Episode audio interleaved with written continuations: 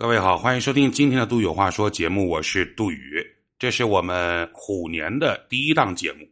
好多朋友在公众号上给我留言说为什么不更新，我回复说我说你也得让我过个好年啊。好，开心的年过完了，今天要跟各位说一些说一件让我们有点不开心的事儿，就是徐州丰县的那个事儿。今天文章的标题叫《徐州的八孩疯女事件》，破折号怎么说说多少。都是学问。我之前听王东岳老师的讲座，他有一个观点，听得我浑身起鸡皮疙瘩。我记得我在以前节目里面可能也提到过啊。王东岳老师说：“生存产生行为，行为产生习惯，习惯产生习俗，习俗产生文化。”呃，这个这个乍一听好像哎，这个环环相扣啊，但具体怎么理解呢？王东岳老师还专门提出了一个假设性的故事。他说：“假设啊，我们每个人设想，在一个生产力水平极其低下的原始部落，男人都出去打猎，女人都出去采果，所有的人都必须干活，然后才有可能所有的人都勉强活着。你毕竟男人打猎，他不可能把把都能打中嘛。”啊，那么也就是说，所有人都忙活起来，所有人都得劳动，这样大家才能勉强活着。那么假设这个时候突然有一个老人病重了，怎么办呢？首先，这个老人的劳动力、劳动能力、劳动效率丧失了。如果你要照顾他的话，你还得再搭搭上一个劳动力啊，所以这个没有办法这么操作嘛。因此，因为极低的生产力水平。所以导致一个结果，这个老人只能选择自我了断，因为我不可以拖累其他人。久而久之，这个部落就产生了一个习俗，那就是谁得重病，谁就去自杀。就这样过了很多年，突然有个病人说：“我不选择在村里自杀，我选择去对面的那座山的山洞里面自我了断。”行不行啊？有了这样的一个老人，就会有第二个、第三个、第四个、第五个，有后后来者，有追随者。那么，当这样的人多了之后，大家都去山洞里面等死，那座山就成了这个部落的神山，那个洞就成了这个部落的神洞。久而久之，哪怕在后来生产力充沛之后，这个部落也形成了一个文化。什么文化呢？那就是只有死在那个山洞里面的部落的部族群众，才有可能死后转世或者上天堂，就是给这个行为赋予了一种文化上的浪漫主义气息。这于是这个部落开始产生了最原始、最初级的宗教和信仰。等这个部落。过了几百年、上千年，传到第 N 代子孙，这些子孙们他们已经不知道为什么会有这个传说，为什么会有这个信仰。从出生开始，所有人都告诉他们，并且他们自己也是深信不疑的，那就是神山、神洞，死在那里才能转世。为什么我们一上来要讲王东岳老师的这个观点？因为和徐州的这个事儿啊，我想联系起来。徐州的八孩疯女事件已经持续发酵了很长一段时间。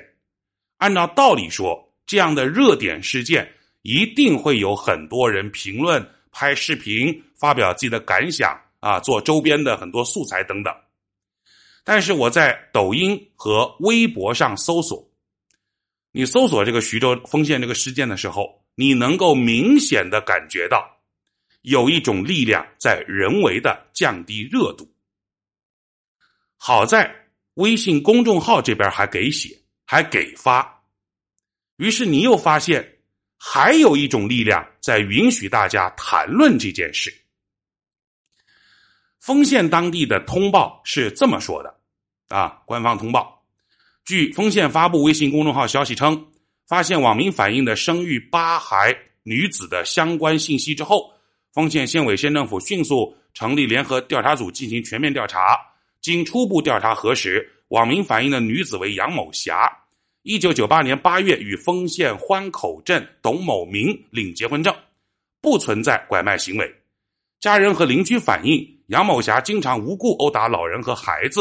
经医疗机构诊断，杨某霞有精神疾病，目前对其进行救治，并对其家庭开展进一步救助，确保过上温暖的春节。具体情况正在进一步调查核实当中。这是年前的，很多人觉得这个通报有问题，在我看来，这份丰县的通报其实说的都是真的，因为县一级的确查到了。他户口本上的名字，县一级的确确认了他有精神病，县一级也的确确认了他跟他的那个姓董的那个老公是有合法婚姻的结婚证的。结合前面王东岳的那个那个那个老师说的那个故事，就是这个丰县这个报告相当于什么呢？就是这份报告告诉我们，我们确定那个是神山。那个是神洞，真有这座山，真有这个洞，这个没问题啊。可是为什么神？这个神山神洞的神从哪儿来？县一级的说不清，或者说不想说清楚。他们想把舆情在县一级的层面上直接消化掉，但是那些被允许说话的自媒体们不答应。显然，县一级的通报不够全面，逻辑不够自洽，于是舆情再度席卷而来，市里被迫下场接手。然后，我们就在前几天看到了徐州市联合调查组的那份报告啊，提到了桑某某，提到了云南小花梅等等等等，在市一级的这份通报当中，牵扯出了小花梅出生的云南地区。只是在舆论层面，徐州方面似乎不想把过多的云南方面卷入到舆论场。照理说，这也是桌上玩家们产生的默契，是吧？都是都是部门，你你不能你的事儿你坑我啊！所以徐州的那份报告，你看很多的内容，它只是在陈述事实。那份报告里陈述的事实有哪些呢？第一。小花梅当年结过婚，第二，她当年精神就有问题，第三，呃，同村的那个桑某某带小花梅来江苏看病，然后在南通、东海走失。第四，她嫁到丰县，啊，有结婚证，八个孩子确实是她和那个男人亲生的，DNA 鉴定结果什么什么的，啊，这是徐州的大概的罗列的一些事实陈述，是不是真的？当然也是真的。只是这份基于事实的调查报告，却引发了网友更多的疑问。比如，你一个在云南的啊大山里面的这个这个精神病人，为什么要远赴江苏看病啊？你要知道，当时江苏的东海还没有精神病院啊。比如，为什么在南通走失之后，这个桑某某就不管了，而且也没有报警记录啊？比如。家人委托桑某某带这个这个这个呃小花梅来江苏看病，为什么人没了那么多年，家人也不联系一下桑某某，问问我们家孩子去哪儿了呢？所以这份报告一出来，舆情在逻辑上把徐州市的通报撕了个粉碎。两份报告你放在一起看，你会发现市一级的通报比县一级其实更详实。县里只说那是神山，那是神洞，为什么神不说？市里面更详细的解释了为什么神，那就是因为在里面死了之后能转世投胎，所以它是神山，它是神洞，他只能接着县里面的话继续往下讲。只是民众又会问呢，哦，因为死在里面能投胎转世，那你跟我解释一下科学原理呢？为什么死在这个山、死在这个洞里面才能投胎转世，别的地方不行呢？诗里面没说，点到为止。可是舆情却更加汹涌的问：Why? What's wrong with you? 其实，经过若干的分析，民众已经可以从官方的通报当中分析出，或者我们自认为分析出拐卖的故事框架。